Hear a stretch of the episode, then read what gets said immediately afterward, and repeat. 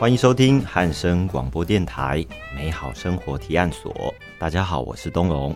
Hello，各位收音机前的听众朋友们，大家午安，我是珊珊。对，今天呢，我们是抱着一个非常忐忑的心情 要进行这个访问，为什么很忐忑呢？因为我去看了那个展览之后，是我好感动哦。哦，鸡皮疙瘩的感觉吗？对，真的好。今天这位艺术家，我真的想要邀请这件事情，想了很久。对他最早的记忆应该是二零一五年的时候，然后有一个日本团队来拍摄台湾的工艺家，那时候 Transmaker 他们来有看到他的影像，但是画面里面其实没有太多的作品。然后到二零一六年的时候，呃，Shopping Design 杂志它有选出 Best 一百一个年度的创作者吧。那我那时候是看，应该那一幅作品叫做《后院时光》。我被那个作品就非常惊艳到，因为虽然它是印在杂志的铜版纸上面，但是我觉得那个美感，还有它的风格，还有它的层次、时间，还有故事性，我虽然比较多琢磨在设计，但是我自己在故宫也待了四年，嗯，所以我看了四年的书画，故宫书画。我觉得好的东西应该是很好的，就是说我可能会以故宫的作品、标准来看，对、哦、对，所以我那时候就觉得哇，这个太厉害了，嗯，所以就觉得哇，很希望有机会可以更进一步认识到这位艺术家。嗯，然后到了二零一九年的时候，碰巧有机会遇到这位艺术家，我们也是第一次碰面，然后他就非常健谈的、滔滔不绝的介绍了很多他的作品，然后那时候就想说，哎呦，应该我们可以请他来上到节目。是，但二零一九年的时候，他要去巴黎做展览。一、九、年之后产生了空白的时间，是，所以一直到今天，直到今天，对、嗯、他最近有一个展览叫做《永恒回音》杨忠明个展。是我们今天呢要访问的就是版画家杨忠明哦。嗯、那但是呢，在请他出场之前，我想先请大家来听一段他所写的文字，配上好听的音乐，我们开始进入杨忠明的版画世界。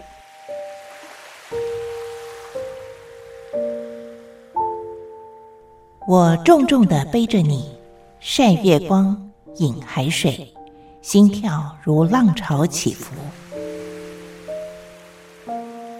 白昼来临前，钱币换勋章，我胸前发亮，思念的针锥。一年两千风，冰白的羽毛飘过河，有幸的留下来都是石头。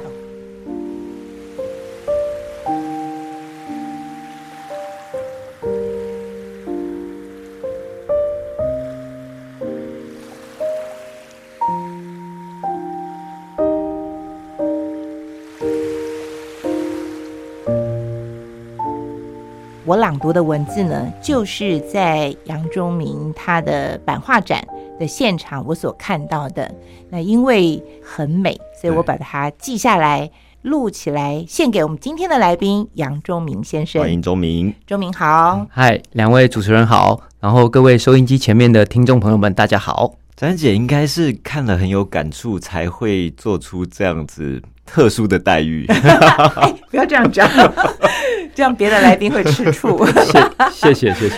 画展当中，虽然作品不算特别的多，嗯，可是每一个作品就好有故事，嗯然后每一个那个画呢，就像一首诗，就非常非常的美。我第一次看版画看到这么感动，真的哎！钟明其实在版画这一块应该钻研了很久的时间了。您本身是在台南艺术学院，然后也是做艺术创作嘛，在学校的时候。嗯，我想我的学习阶段可以分为两个两个大的大的面向。嗯那因为我大学的时候念的是呃师范学院，嗯所以其实蛮多的时间是会比较集中在教育相关的学习上。嗯，那版画其实大部分的、呃、学习跟经历，还有技法的养成，都是在大学时候完成的。主修吗？版画？我们那时候其实没有特别的主修版画，但是爱上了版画这件事情，却真的是在大学的时候就发生了。哦，那所以你之前的创作什么？就是绘画就是一般绘画吗？嗯，就跟呃，我想跟大部分学习艺术的朋友们一致，就是说，呃，都会有什么素描啊，呃，水彩啊，然后油画啊油画啊，呃，中国绘画，然后甚至连书法都都有涉猎。但后来会选择版画是一个什么样的机缘吗？或者是把版画当做创作美材？就是我们去看画的时候，可能说，哎、我们对于什么西洋画或者是呃中国画、山水画，但是版画好像国人的熟悉程度可能并不会那么高。嗯，的确是这样子的，没错。我也常常开玩笑的形容说，呃，如果说所有的艺术的美彩摊开来看，那我觉得版画就像是少数民族中的少数民族，哦它是呃相对来说就是进行创作的人数比例，呃，相对是非常非常少的。这个当然反映了很多的很多在台湾学习的面向上的结果。在大学之前，其实会觉得说创作是孤独的，是自己的事情，画的好或不好，其实就是我自己，呃，像是自己个人人生或者自己个人跟自己对话的这个过程，不会觉得说自己的作品跟其他人会有什么关联。那直到了大二升大三的时候，第一堂的版画课，然后让我接触到说，哦，原来版画的复数性，也就是说原作不是只有一件的这个特性呢，让我的作品能够跟其他人产生了很有趣的连结。因为在那堂课结束之前，其实老师带着我们以交换作品的方式，换得了当时那一组版画课同学的一套作品。嗯，所以那个时候我觉得，哇，这件事情好奇妙哦！我我给出了我的作品，那我也换得了同学们的一套作品。那在那个当时，其实有一个很奇妙的感觉是，在那个时候，我好像第一次感觉到收藏到别人的作品是一个什么感觉。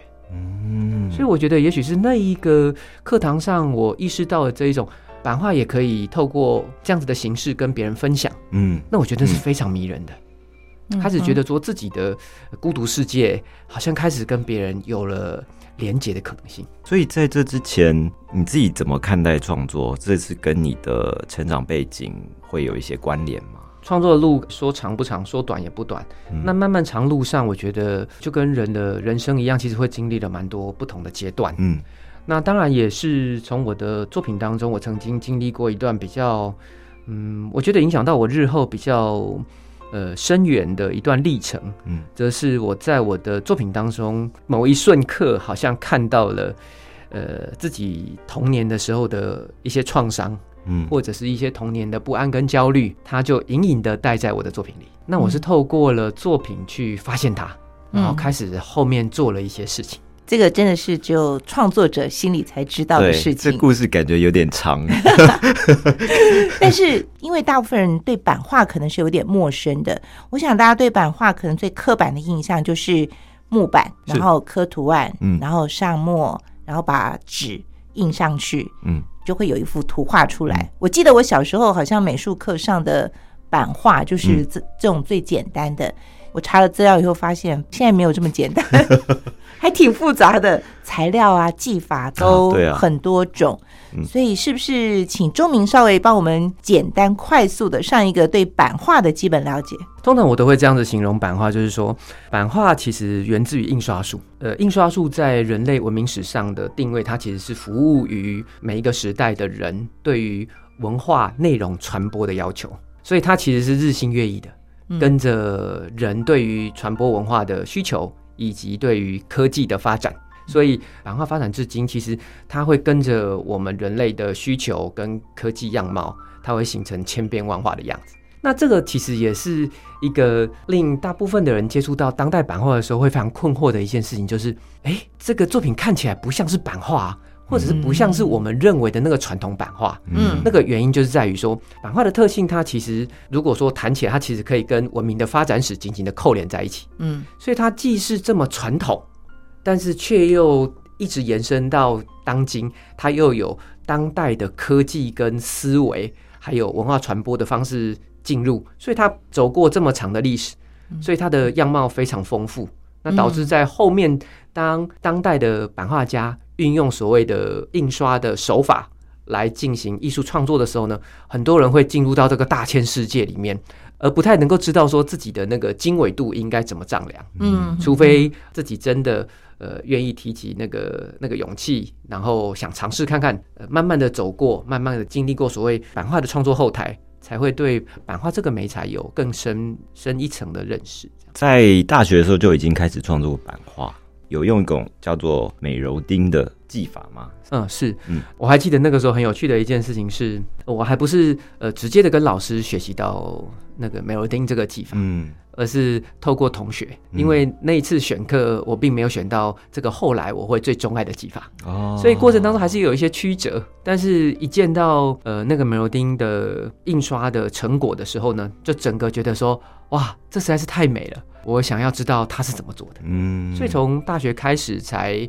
呃认识了这个，借由同学的介绍，才一头栽入了迷上了美柔丁这个技法。嗯广播可能看不到那个技法或者是工具，有没有办法简单的介绍一下什么是美柔丁的技法？美柔丁这个这个词，这个技法的词听起来好像有点 romantic，、嗯。觉得哎好好像又柔，然后又很美。又柔 对，我觉得这个当初取这个中文名字的前辈们真是取得太好了。那 mezzotinto 它这个词其实是来自拉丁文，嗯。那它的意思是中间色调。这样的技法呢，呃，它其实最容易表现，也最擅长表现所谓的千变万化，从零到一百的中间灰色调，可以表现出很细腻的，如同我们大部分人所认知的，像是很精细的素描的效果。嗯基本在在美尔丁这个技法当中，都是它的表现的强项。所以我们如果看作品的话，它大部分都是黑底，有图像的部分，它可能反而是灰色到白色，这个应该就是算美如丁技法做出来的嘛。嗯，是没错。这个技法其实，在版画的技法当中，它因为耗时最长，那画面当中所呈现出来这种呃，如同天鹅绒般的黑，像坦纹一般的那种很细腻的效果啊，其实在版画界当中也有大家称它为一种贵族技法。它看起来有一种优雅、嗯神秘、深邃，对，然后又让你觉得好像看到这样的作品呢，能够让心情沉淀下来。其实创作这个作品，它应该不只是一个图像的创作而已。我觉得它中间应该还有包括很多可能你自己的思考，或者你自己的经验，或者是呃很多不同的生命的累积。我觉得在作品里面是可以看出来的。所以我还是觉得说，为什么第一眼看到就会觉得哇，好像受到很大的冲击？因为虽然只是一个单色调，就是黑白的作品，但是中间其实累积了非常多，不只是 layer，不只是一层一层的版画这样子的，然后我觉得是很多很多的讯息藏在里面。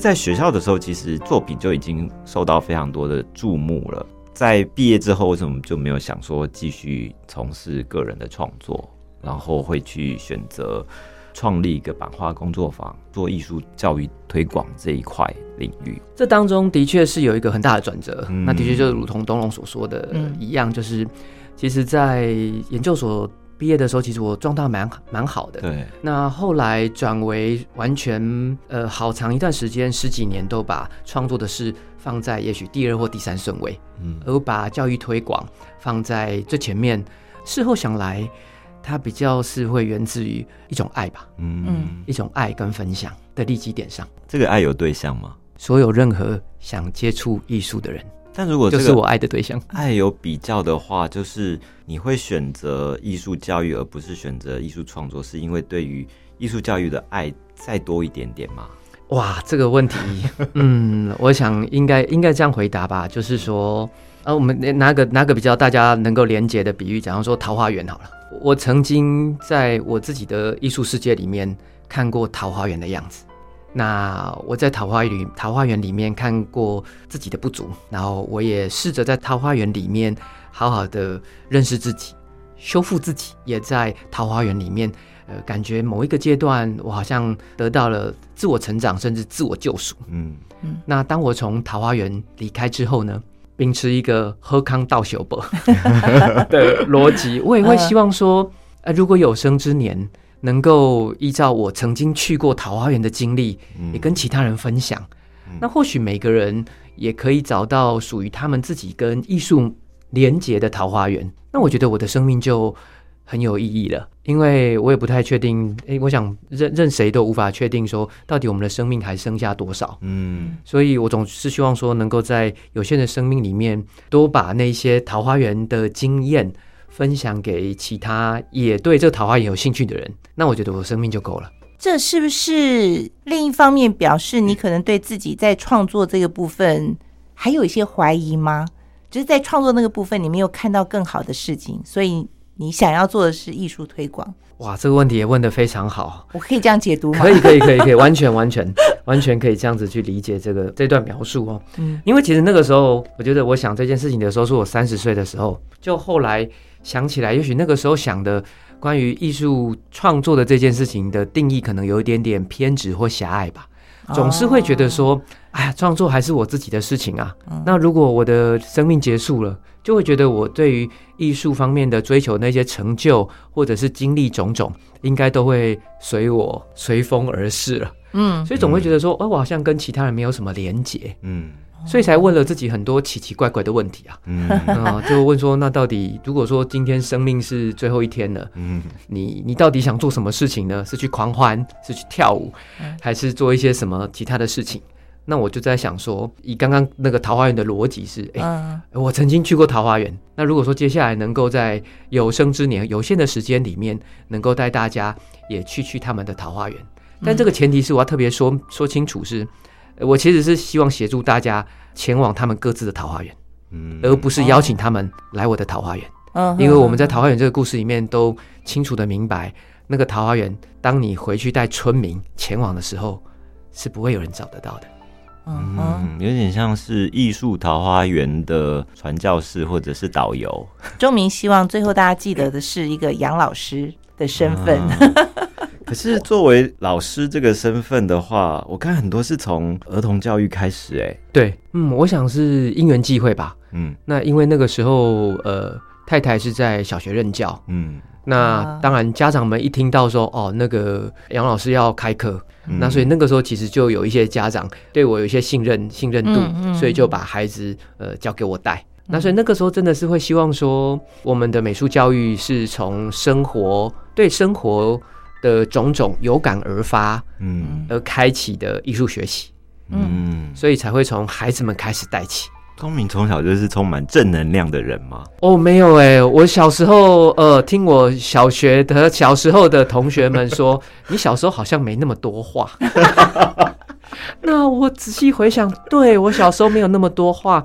那我就刚刚有提到一点，就是说，其实呃，小时候因为我是单亲家庭，所以其实很多漫长的时间都是自己跟自己对话这个过程。嗯。嗯，对。所以，呃，可以这么说，也许这是一个比较比较浅显易懂的比喻，就是说我小时候比较是长长时间借由绘画来讲话的人，然后是慢慢的从呃开始接触到艺术教育之后呢，才开始呃练习如何讲话。哦因为要教小朋友啊，你要说给小朋友听。哎，嗯，是因为钟明算是艺术家里面非常会讲话的人，哦，真的，就是说你在他的绘画里面，或是跟他聊天的过程当中，你知道他是一位会思考的艺术家。嗯我觉得这两个都是跟我认识很多艺术家很不一样的地方。对，嗯所以艺术教育其实对于你也是算蛮大的改变，对不对？嗯，是的，嗯是的，可以好好讲话的机会。但你后来从事艺术教育的时候，你在这过程当中有特别享受哪一个部分吗？哇，享受的部分很多很多哎。嗯，那嗯，因为这十来年，每一段风景享受的内容都不太一样。哦但如果说这当中有一个共同点的话，那应该是每一位学员，无论多小嗯到年纪多么年长，从我的课堂上离开的时候，我从他们脸上的表情，嗯我就得到了最呃丰足的回馈。那我觉得这是一个一致性的东西。嗯那也是我知道他们好像在这过往的一个小时、两个小时，可能看到了桃花源的样貌。那他们的表情跟状态有告诉我这些事情，所以在那十几年的教课的生涯当中，我觉得这是最激励我，也是常常呃告诉我，还还立即在原本那个出发点的状态。嗯嗯，所以我觉得这是很一致性的。那当然，不同的阶段还是会有不同的激励自己的风景。最近有一位工作室的的同学，他是已经有了小孙子了。在一次的课程当中呢，他其实有有某某一种程程度的信任感之后呢，他其实有谈到了说，他的母亲在他年纪轻轻的时候就就就离开了他。嗯他在稳定了自己的事业基础之后呢，开始学习了艺术。那学习了艺术也有十来年的时间了，嗯然后一直到进到我工作室里面来，呃，学习版画。嗯那在那一次的课程当中呢，其实也有聊了蛮多关于母亲的的事情跟议题，以及大家彼此对于母亲的想法，然后跟情感的连结这样。那他才提及了这件事情。那在课堂当中，我问他一个，我问了他一个问题，说：哎，你这么喜欢画画，那现在也把艺术当成是你生命当中很重要的一件事，那你有没有曾经画过你母亲？他愣了一下子，然后跟我回答说，他从来没有画过他母亲。我说，那你要不要现在开始试试看？那当然，这是一个那个 project 的起点。嗯那后来我会在他接下来的创作里面看到了他的变化跟成长啊，还有在艺术创作里面面对他过往觉得不足，或者是逃避，或者是缺乏想弥补的那种人生的缺憾。那在他的创作里面，他一个一个的去面对，跟尝试去跟他达成一种和解。那我觉得那个过程实在是太美了。嗯我整个说这实在是太美了，让我觉得非常感动，而且让我觉得自己在做的这件事情是非常有价值的。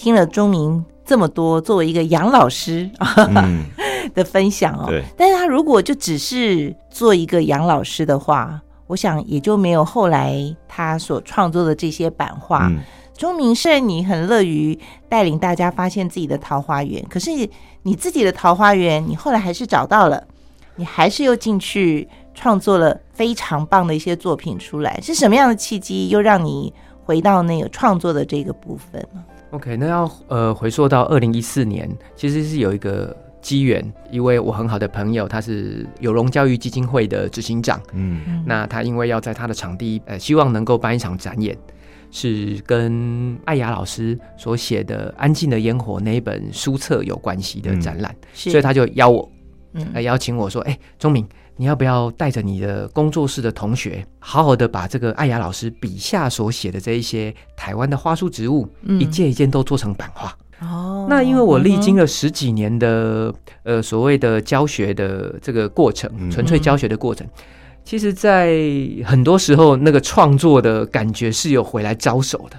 他回来招手了好几次，嗯。可是我都觉得说，哎，还不是机会，或者还没，还没，还没，你再等等。嗯。那一直直到了二零一四年，嗯。哦所以我就告诉我的朋友说，嗯，我自己来试试看吧。所以在二零一四四年之后呢，才重新试着呃回到创作的脉络上。嗯嗯嗯，呃，我觉得最重要的一个契机是我在二零一四年发表的时候，呃，我的其中一位工作室的同学来看展，嗯他跟我说的那一番话嗯，啊，好像是一个很重要的提醒。他来看我的展览之前，他其实已经上过我几年的课程。哇，他来看我展览的时候，他跟我说：“他说钟明老师，我觉得看你自己做一场展览，从开始到发表，我觉得我学到了你课堂上没有办法看到的东西。所以他这样子的一番回馈，我觉得我意识到一件事情，就是哦，原来你想要分享给别人美好重要的事情，不见得只能够透过课堂，不见得只能够透过讲授，而有一些事情你亲身而为。亲力去完成，嗯，或许在旁边看过一场的人，他同样能够感受，同样能够学习，嗯，所以那个时候我就觉得，我好像把三十岁的那个比较对于呃艺术创作的那个比较狭隘的的看法，嗯，或许就整个都拓开来了。原来好好的做好自己，很有可能在某一个机会，你也有可能有一个激励他人的可能。嗯，是，我觉得这两个很不一样，就是在教授里面当然也可以得到很高的成就感，嗯，但是跟自我创作里面得到的感受是不一样的两个区块。呃，可以同时拥有两个，当然是一件很好的事情。你那时候会觉得说，我是不是太晚开始了？就是还是说，你觉得过去十年当中，你确实累积到足以成就你个人创作的这个部分？嗯，因为我都觉得说创作路很长，其实每个人都还在路上。那我也不太确定说到底，嗯，现在这个状态，呃，是不是算是可以说是一个阶段性的成就？其实我也不太确定。但是往回看那十几年的的教书的经验，我觉得它就像是日后在前往创作的路上，或者是开出一朵创作的花朵，很重要的沃土。嗯，那十几年是我的沃土，那也许埋在土里面，跟着大家一起从最简单的呃艺术的技法、艺术的观点、艺术的练习当中出发。那我觉得我好像重新呃看清楚了艺术学习的一些本质。嗯，我也看到了一些课堂上面来自同学们的创作的火花。那我觉得那个对我日后要重新启程的这件事情，我觉得那是非常棒的养分。嗯，所以我觉得时间是这样，就是每个人都有时间，但是回过头，呃，总是觉得说自己好像有每个人如果有认真的去对应，好好的去享受那个过程，我都会相信路是不会白走的，而且来敲门的机会也越来越多。对，尤其二零一四的这个安静的烟火展览之后呢？紧接着最重要的一件事情，应该就是在二零一五受到故宫的邀请的这个创作。这个邀请是很特别的，就是如果啦，这个不好意思，就是如果以国内的那个版画家的排名的话，周明可能还不是排在最前面第一名嘛？年轻还算年轻哦，还算年轻，对啊。所以故宫怎么会想到邀请你来做一展览嘛？合作的一个展，怎么会想要邀请你？这个契机是什么？如果说现在这样子回想起来，我觉得 或许是因为我很喜欢讲话的原因吧。为什么会特别？为什么会特别说我很喜欢讲话的原因？是因为其实，在二零一四年的年底，我是接了一档在故宫的展览的演讲。嗯，那谈的是 Asher 的版画世界。那我自己很喜欢版画嘛，嗯那我们也都知道，当我们介绍自己真爱、所爱、最爱的艺术项目的时候，对你总是眼睛都会发光的。对我，我当时应该有点发光，眼睛发光了哈，眼睛发光。事后，大家隔一年，当那个故宫的研究员找到我，啊，就是职员找到我的时候，他我也会很好奇说，哎，为什么找我呢？嗯，我会很好奇啊，因为也的确如两位所想的是，对啊，排名也。如果说以这个逻辑来说排名的这件事情，我觉得嗯，到底是什么机缘？嗯，而且内部的意见会很多，有时候可能会有一些什么伦理啊、辈分啊，对，有一些考虑吧。光是内部的意见要摆平，整合整合。就不容易，对，嗯，那内部的内部的整合是怎么摆平的？我可能不太知道，对我我我是不知道，你就受邀了。对，那但是他那个那个职员是有就有回应我说，因为他在那一场讲演当中，他他了解了哦，原来在台湾有以版画艺术当做是推广的一个媒介的的人，所以他才问到我这边说，如果我们这一档展览希望能够创作一件作品。那在这个展展览当中，它其实是，呃，其实也是立基在这个教育功能上面的。嗯嗯啊，他是希望说能够帮助当代的观众能够了解到底版画的传统跟当代这当中到底是什么样的连结？所以或许对故宫来说，邀请我去创作这件作品的这个定位定义，其实会比较像是在立基在所谓的艺术教育推广，嗯在所谓的博物馆的这种教育推广功能上嗯嗯所做的一个邀约。是那所以，我了解了这一件事情之后，我觉得那跟我常年在做的事情其实是紧紧的扣连在一起的。嗯所以那个时候考虑再三，就觉得说，嗯，那我可以试试看。那时候有没有忐忑啊？因为呃，那那一档的展览叫做明清版画特展，嗯对。但是我想，钟敏你学的版画的技法应该是以西方的为主嘛？我我想在我们的那个美术教育里头，可能都是以西方的那个呃技法技巧为主。那所以你要怎么样用西方的技巧向这个中国古典的作品来致敬？那个时候在创作的过程当中，有一个有一个转折，真的是令事后的自己想起来也蛮汗颜的。就是说，第一个故宫委托的标准，他其实要要求其实只有一个，他说：“钟明老师，你可以做天马行空的创作，没有问题，就是当代版画的样貌。哦呃，但是唯一一个要求是，希望你的作品呢能够回应以及跟我们的展品相关。嗯嗯所以故宫方就就给了我呃所谓的展品清单，嗯，哇嗯琳琅满目。你所以要能够做一件作品去回应它，其实对我的能力来说，我觉得当时我也觉得哇，这件事情不容易，嗯。好、要去回应这么庞大的是。的内容体，这样。嗯。所以那个时候我才有没有可能说商请故宫让我看看原作。因为他原本给我看的都是一些数位的影像，所以在看了原作之后呢，我觉得有点像是讲的直白点，有点像是被雷打到了。就是 当当在特长室里面翻阅那些三百多年的书册的时候，呃，有很很清楚的，你就会看到自己在哪里，以及自己的学习，在面对这么这么庞大丰富的中国版画的作品前面，到底我是什么，然后我的学习又是什么？嗯所以那个过程其实，呃，经历了一个很大很大的感动，也是冲击。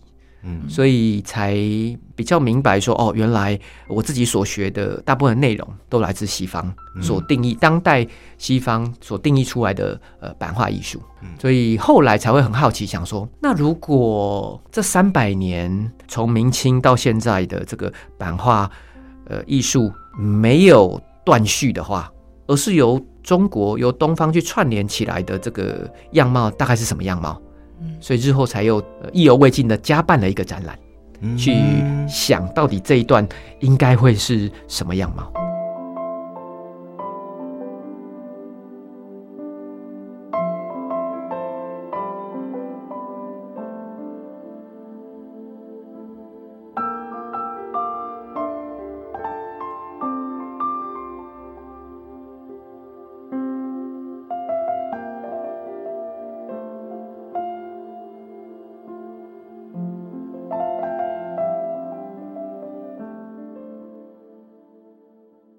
刚才在前半段的节目当中呢，我们聊到了呃，钟明在呃经过了十年的沉潜之后呢，呃，接到了一个故宫的案子啊，要创作一件版画作品，向明清的这个精品版画啊做一个对话。那同时呢，钟明也办了一个展览。就是这个展览里面就已经就是东方跟西方，它都有存在在这个作品里面了。那你那时候在做这个展览的时候的想法是什么？因为中国文人画它有很长的发展，嗯。那我自己特别喜欢的一个脉络是，呃，当时有很多的呃名胜古迹都远在天边，当时的中国人不见得能够去那一趟，对，所以这能够透过书册、透过图版，让大家借由书册、借由纸张去如历园林。嗯。啊，就像是你去去黄山，你可能没有办法去，可是如果有一幅黄山图，你可以在纸上游览。嗯嗯嗯嗯，所以我那个时候其实呃是从这个地方嗯截取了这个灵感。那我觉得它的确就跟艺术创作的这个功能性其实是是有雷同，而且我自己很感兴趣的。嗯所以我其实是当时是想要造一方园林，邀大家入园嗯赏花，嗯但赏的是东方与西方合作的花朵，赏的是传统与现代的园林造景。那我所使用的呃，也是横跨东方跟西方，甚至也有一些呃东洋浮世绘的影响。那我希望大家或许能够在这一方的来自回看东方的这个美感的园林里面，能够发现自己跟东方美学的连结。嗯，那就很像是二零一五年的那个午后，我在故宫里面看过的桃花源一样。嗯，创作出来的时候是什么感觉？有一种就是我竟然可以做到这样，子 有这种感觉吗？呃，你是你是指故宫那件 我说梦游你演的作品，还是那个后来的展览？后来的这个展览的这些作品，哦，后来的展览，我会觉得呃有一种全然的自由，觉得我好像闻到、嗅到一股自然的气息。我会觉得说，哇，只有在艺术创作里面，哎、我在艺术创作的世界里面，我可以做的这么自由自在，嗯，然后又可以将这自由自在的美好成果又跟别人分享。嗯。我觉得这真是太美好了。所以当我做出来的时候呢，我更意识到一件事情，就是好，我要继续做这种实验，哦，去到去看过不同的风景，嗯。去接触到不同的内容，嗯。然后试着去整理跟内化、消化这个不同的风景内容，化为一件一件的作品，然后也跟当代人甚至呃后来的人能够分享，嘿，我们曾经活过这个美好年代。所以那个时候我有一个很强烈这样的感觉，我知我更确定我要做什么了。而且那时候风格也就很鲜明了。这边我还有看到一个叫做什么单板复刻，对的一种创作的方式，是我觉得这个很很有趣，你可不可以跟我们分享一下？好啊，好啊，那个单板复刻的方式，它其实就是从头到尾都使用同一块原板。嗯。嗯那雕刻第一次上第一个颜色哦。啊，第一个有第一层的颜色油墨，印出第一色板。嗯。之后，在同一块模板上再进行雕刻。雕刻之后呢，再上第二种不同的颜色油墨，再印在同一张纸上，有了第二色板。嗯。以此类推。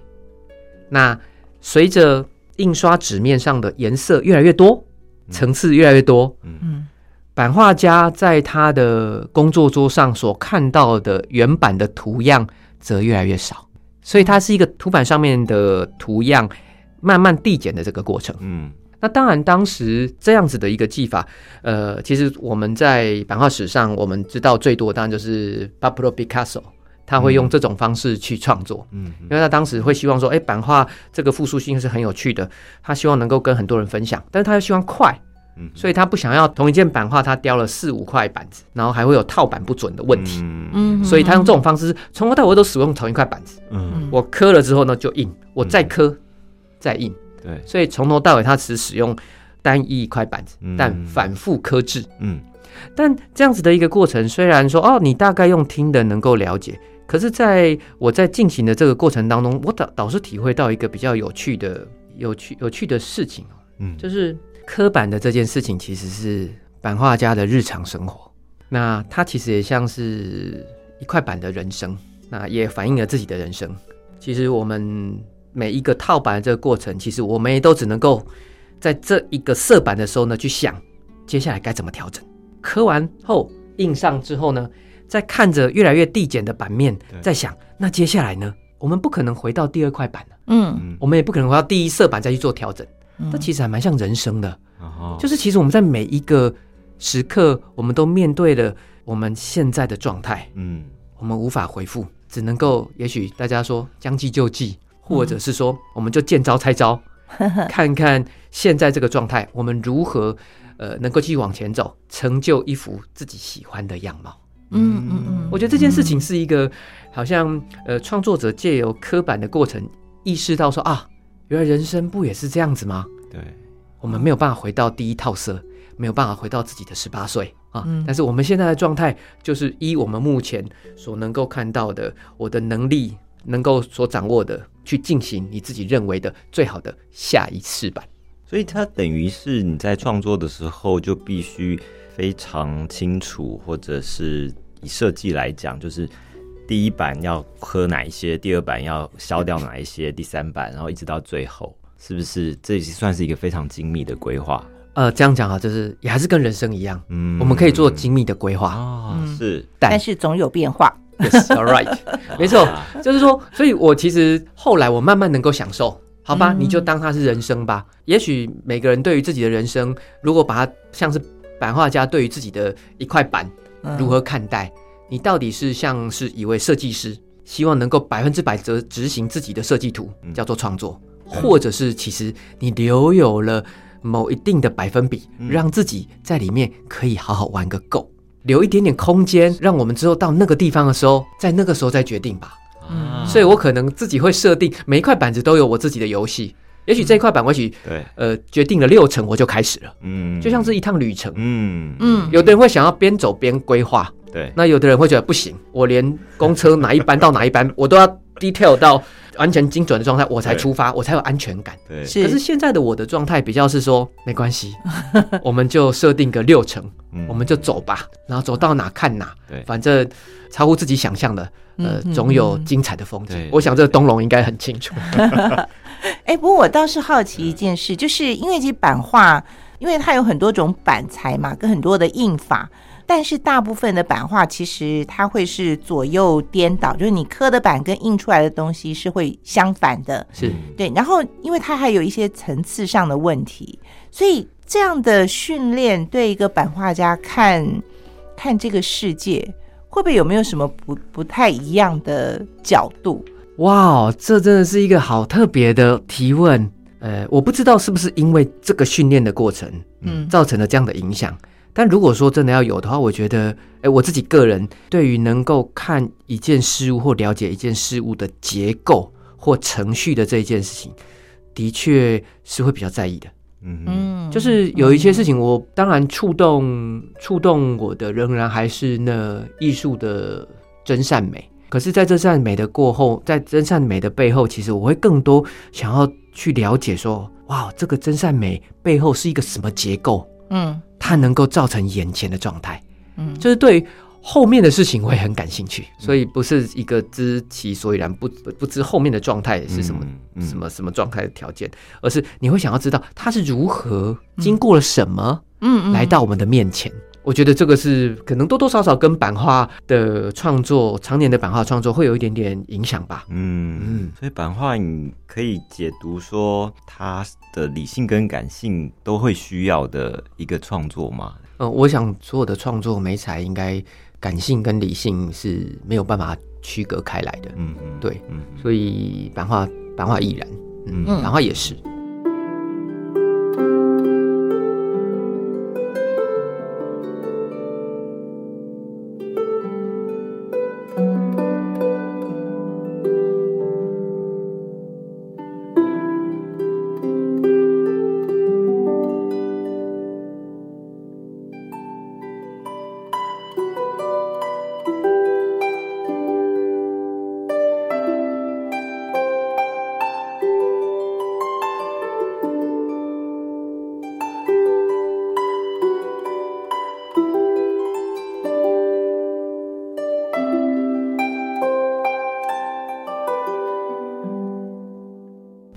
讲到那种单板复刻的方式，它我们可以看到它就属于呃彩色的版画嘛。但是后来到了时光文件这个展览的时候，你就是回到呃我们刚刚讲的美柔丁的这种方式。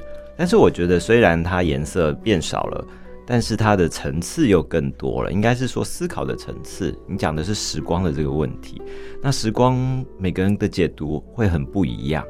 而且你在里面竟然讲到一个什么时光的背面嘛，这样的一个概念，我觉得听起来哇，真的 好有趣哦。我其实跟收音机前面的听众朋友们一样，其实呃，我是看到这个词嗯深深受感动，对于是希望说能够用自己的呃版画艺术去回应这个描述。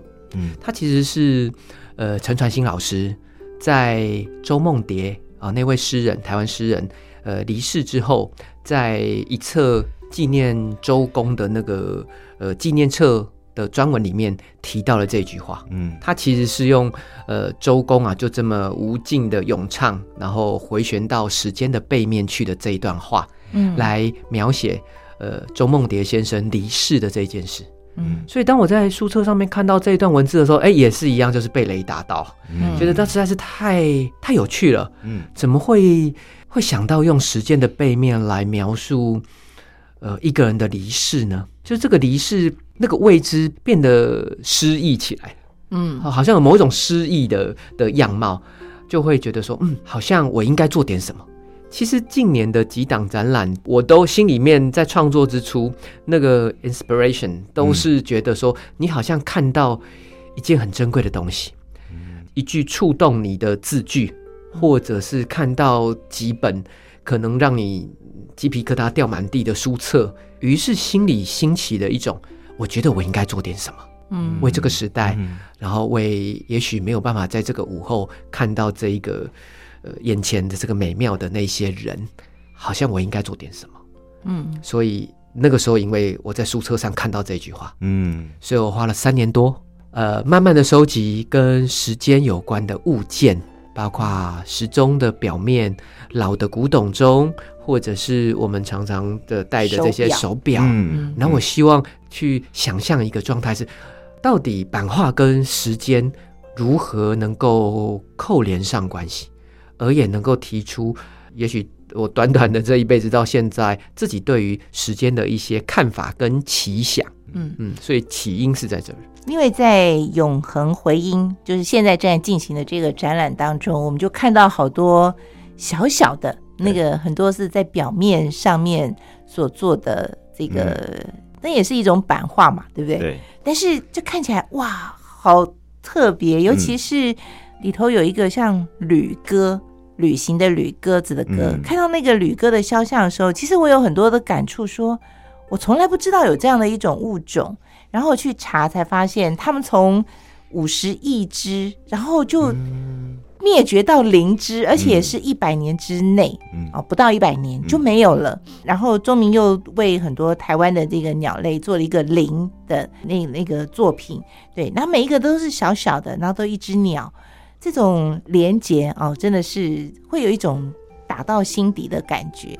对，但我也很为你的眼睛伤伤脑筋，想说 这么精细的创作，对，就是为什么要选择用表面来做这些的创作？就是为什么要这么小？因为我在备展这个过程当中，当然就是常常跑各式各样的老的钟表店，哦那我想去收集一些零件，看看能够有一些什么样创作的连接。嗯那有一次我在呃我在南港的一间老的钟表店，那整个钟表店的状态就像是快面临了歇业的状态，嗯。看着那个，我想这样子的情况在。嗯每个人的生活、生命里面多少会见过，嗯。就是当你手表没电了，嗯。你拿去给钟表师傅，请他帮你换电池的时候，你会看到钟表师傅戴上特制的单眼放大镜对对对，啊，然后仔细的拆开你的手表，嗯。然后取出一些零件，然后帮你换换那个电池，这样。所以当我在备展的时的过程当中，我看到这一刻，突然哇，好像读懂了什么事情。我觉得眼前的这位钟表师，他在做的事情跟一位创作者在做的事情还蛮相似的，就是我们都是透过一个可见的物件，嗯去让大家意识到一个不可见的逻辑，因为时间是看不到的，对吧？嗯所以我还记得，呃，那个时候在二零一九年在巴黎展出的时候，我也问，常常问那个展厅里的观众，问他们说：“请问各位观众，我们在手表里面看到的是时间吗？嗯？”其实我们在手表里面上，我们上面手表上面看到并不是时间。是数字，，yes 是数字，然后是指针，嗯。是规律，是速度。嗯嗯嗯啊，有时针、分针、秒针，然后甚至有不同的向度是有日期的。所以其实我们是透过手表这可见的物件、这个物质，去意识到那不可见的概念，嗯或者是大自然的规律循环。那我觉得诶这不是跟创作者是是一样的吗？我们是透过油墨、透过纸张、透过颜色、透过造型、透过呃所谓的图像的语言，让大家去意识到感动，让大家意识到情感，嗯。让大家意识到苦痛，让大家意识到欢愉。可是这些也是呃是一个概念，不见得是看得到的一个呃物件。嗯嗯嗯，那我觉得那一刻我就觉得哇，这个好像深具意义，是。所以就想说，嗯，那我应该考虑直接用钟表师傅手中在做的零件来做我的版画。哦，于是我就把美柔丁技法原本是应该坐在一块方形的铜板上的这项传统打破了，我跨越了那个版画的原版，嗯。只是为了成就适应性，就是嗯。比较好印、合适印刷的这件事情。哦哦，所以我是把美罗丁技法带到了手表的表面的背后，刚好回应了陈传兴老师所说的时间的背面。后。哦，所以我就在时间的背面呢，嗯。谈了很多不同的故事。嗯，对，因为从这一个呃时光文件这个展览里面，就是我们刚刚讲到的，就不只是版画的一个呈现，因为你还带入了时间、时间性，我觉得这把整个嗯展览内容的层次就拉得很不一样。当你说你自己很受到启发的同时，我觉得很多观展者也从你的作品里面得到启发，就想说，哎，没想到版画还可以跟手表 这些表面 结合在一起。嗯，你不只是单纯的平面的二 D 的一个创作嘛，像在现场我看到有一个作品是呃咕咕咚恋人肖像的那个物件，对，然后它还跟你有提到，它跟旁边一个像耳环一样的东西还是有相连的。呃，这件作品的启发其实跟我刚刚所谈的那个大方向都是都是一致的，就是嗯我好像发现一件事情，嗯嗯然后我觉得我好像应该为这件事情做点什么事。啊，那一件作品，我发现了一件事情，就是呃，在英国维多利亚女王时期，呃，其实有一段很特别的艺术品的历史，是跟情人的肖像是有关系的。嗯可是，一般来说，情人肖像不都要画全身吗？可是维多利亚时期，因为呃贵族之间呃有很多的通婚啊、有很多的婚姻，它其实是所谓的政治婚姻，也许不是只有那个时候才有啊，现在其实也蛮多的。那 那个政治婚姻呢，就造成了一个结果，就是说，其实当时的很多贵族啊，贵族之间其实都有很多自己真正心中爱的人。嗯，有情人不能成眷属，呃，是因为当时时空背景下的许多因素，嗯嗯这样，所以在当时就有一有一个很特别的呃艺术的表现形式，叫做眼睛的肖像画，只画情人的一只眼睛，然后送给对方珍藏，嗯。所以通常都会装裱在非常 tiny 的的随身物件上，嗯。所以可能是项链，可能是怀表，可能是耳环，甚至可能是别针。那当然，很多观众就问说：“那为什么不能画两只眼睛？因为画出两只眼睛，就会让其他人知道这个人是谁。哦，为了要很秘密的把它藏住，对，那当我读到这一段呃很特别的嗯美术史的时候，一来觉得有那个浪漫的基底成成分存在，但是另外一方面又是更多的想得而不可得嗯。的一种一种遗憾，或者是更多更浓的思念。嗯。所以在呃欧美的博物馆当中，他们其实也有收藏某一些博物馆，他们有专门收藏所谓的 eyes portrait，就是眼睛肖像画的呃艺术藏品。哦可是我们也知道，当时可能从头到尾就只有画一只眼睛，嗯所以你不会知道这个人是谁。所以他们收的都是单只的眼睛肖像画。嗯哦，那我这一次我就在想说，那我觉得我应该做点什么事。也就是说，在当代创作的的的脉络里面，如果我能够把另外一只眼睛也画出来呢，那他们或许透过我的作品，是否能够在展览会上面相遇，甚至嗯相守呢？那是我在想的事情。